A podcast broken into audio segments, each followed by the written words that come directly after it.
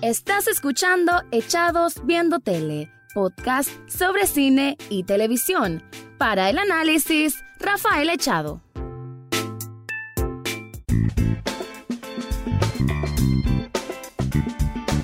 Bienvenido o bienvenida a un nuevo episodio de Echados Viendo Tele, el espacio para escuchar crítica o comentarios de series y algunas veces de películas. Ahora me quedo en este segundo plano en el mundo de la cinematografía para hablar de una película que subió recientemente Netflix, es del año 2019 y nuevamente una muy satisfactoria experiencia de cine latinoamericano. Me refiero a la película Monos del director y cineasta Alejandro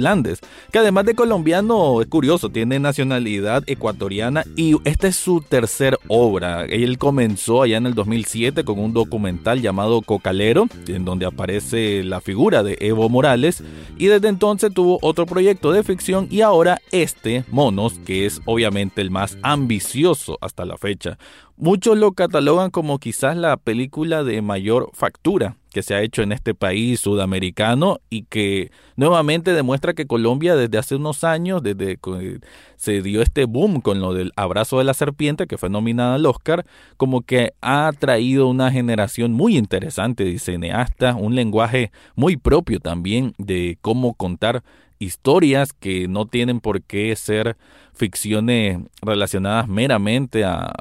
a, lo que siempre le digo yo, la, la romantización de la miseria, sino otro tipo de historias que han venido a bien. En este caso, y esta película no está lejos de cierta polémica, para mí no, no debería haber, pero bueno, entiendo que son contextos distintos, como lo puede apreciar uno como lo puede apreciar otra persona que tal vez vive cierto conflicto em, de guerrillas ahí en Colombia y es que trata de unos niños que están en una, en una facción rebelde de una guerrilla y que nos va contando la historia de este grupo de, adolescentes que tienen a una mujer secuestrada, una rehén de estadounidense y cómo están pasando por una serie de situaciones cada vez más angustiosas, cada vez más desafiantes y como siempre tienen que cumplir con el mandato vertical de su superior. De eso trata la película. A mí me gusta mucho, bueno, hay que decir que tiene una fotografía espectacular, inmaculada, una colorización impresionante. Es como si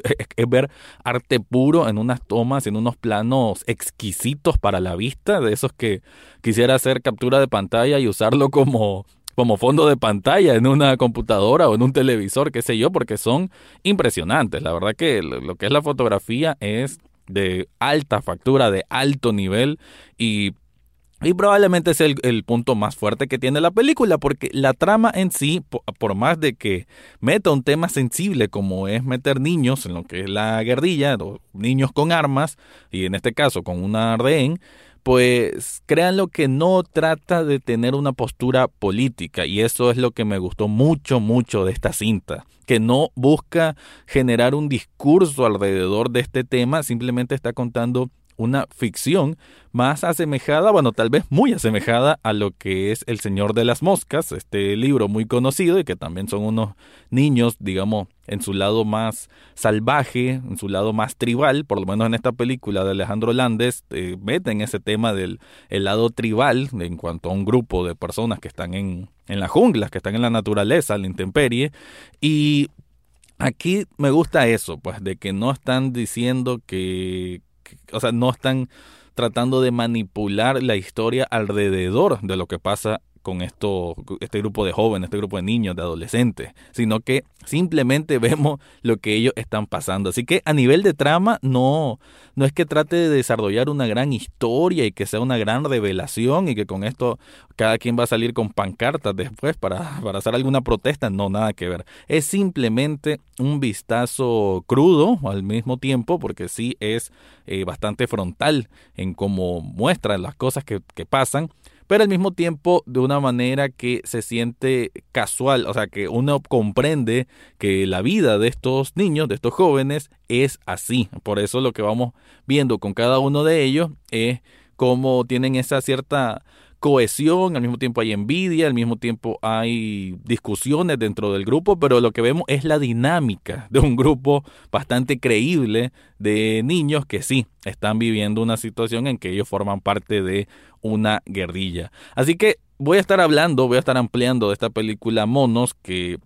la verdad me alegra mucho, me alegra mucho ver que el cine latinoamericano creo que está resurgiendo, creo que están dando apuestas muy interesantes, que de hecho en Netflix hay otras par de películas latinoamericanas que me han recomendado amigos y que no me han gustado. Esta, eh, me refiero antes de esta, a la que también hizo un episodio del podcast que es Ya no estoy aquí, película mexicana. Entonces ver estas dos exponentes creo que da mucha alegría, ¿no? Como uno como latinoamericano, pues ver de que existen voces de cineastas y acciones de cineastas que permiten que, que se den este tipo de espectáculos visuales es realmente para aplaudir. Pero antes te quiero contar algo.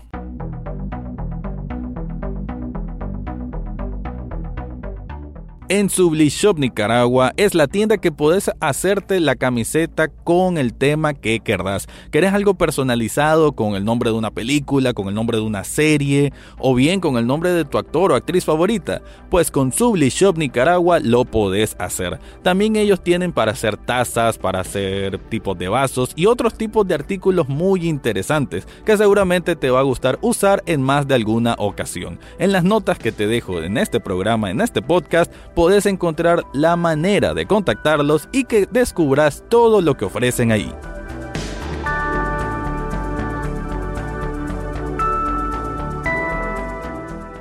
La característica que tiene Monos es que cada uno de estos niños, de estos jóvenes, la verdad que no sé decirle niños jóvenes, lo que que son, son como adolescentes, no pasarán de los 15 años quizá, la persona mayor. Hay otro que tal vez tiene menos, quizá unos 11, 12 años, entonces lo vamos a dejar en adolescentes. Eh, es que no tienen nombres propios, sino que son seudónimos. Está Pitufo, está Pata Grande, está Lobo, está Perdo, y así está Lady está Rambo y, y, cada uno pues se refiere de esa manera como, como un buen cuadro militar, ¿no? De que tienen esta cierta disciplina para atenderse a cada uno, ¿no? Para dirigirse a cada uno de, entre sí, aunque no tengan un superior. La película comienza en una gran planicie con una toma espectacular que están haciendo una gran montaña y que tenés una o sea pareciera una especie de me gusta el contraste no porque con lo que se ve pareciera un paraíso porque vemos unas nubes que se extienden al, hacia el horizonte que parece un lienzo hecho por Dios pues es una preciosidad pero al mismo tiempo estamos, nos ponen en escena en que están este grupo de, de, adolescentes con sus trajes militares, con sus armas, armas de guerra, y que eh, tienen a esta persona secuestrada, en este caso una mujer que le llaman doctora, que ella pues está de rehén, supongo, para una situación de intercambio, que es algo que sucede pues en cualquier tipo de guerrilla en cualquier parte del mundo. Eh, también les asignan, porque comienza de que ellos tienen a su superior, que le llaman el mensajero o algo así, que es una persona, bueno, con enanismo, pero que tiene para qué mucha, mucha fuerza, que una, una potencia de voz muy, muy grande y un físico también muy impresionante,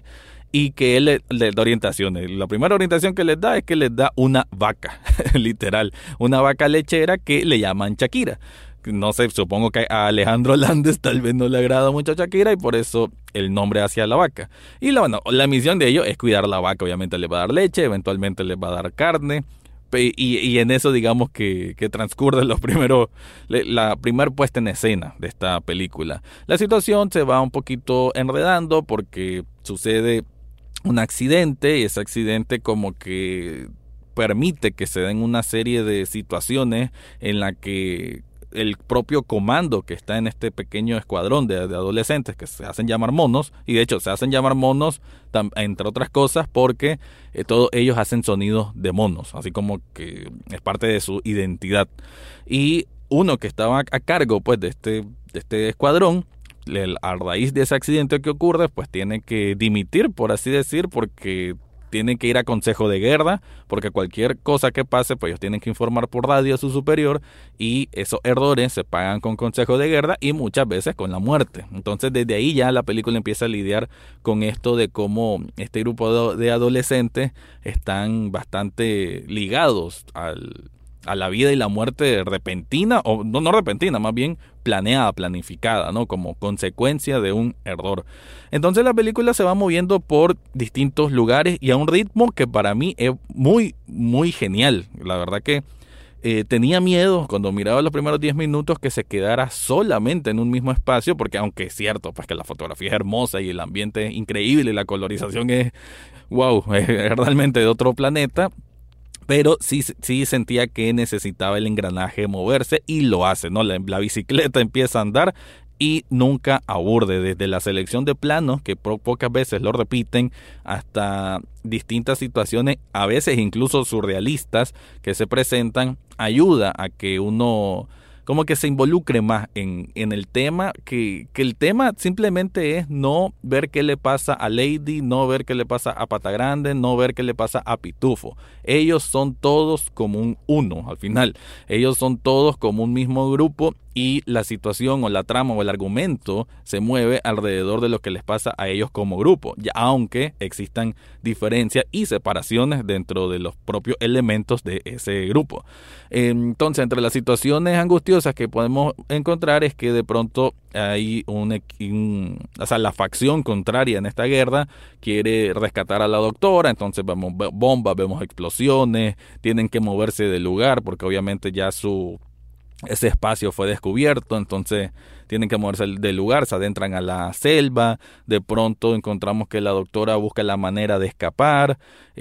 también de, de, pronto vemos de que una de, la, de, la, de las chicas pues que hay en este grupo adolescente se involucra con, con uno de ellos, después con otro, pero son detalles que, que realmente como que dan color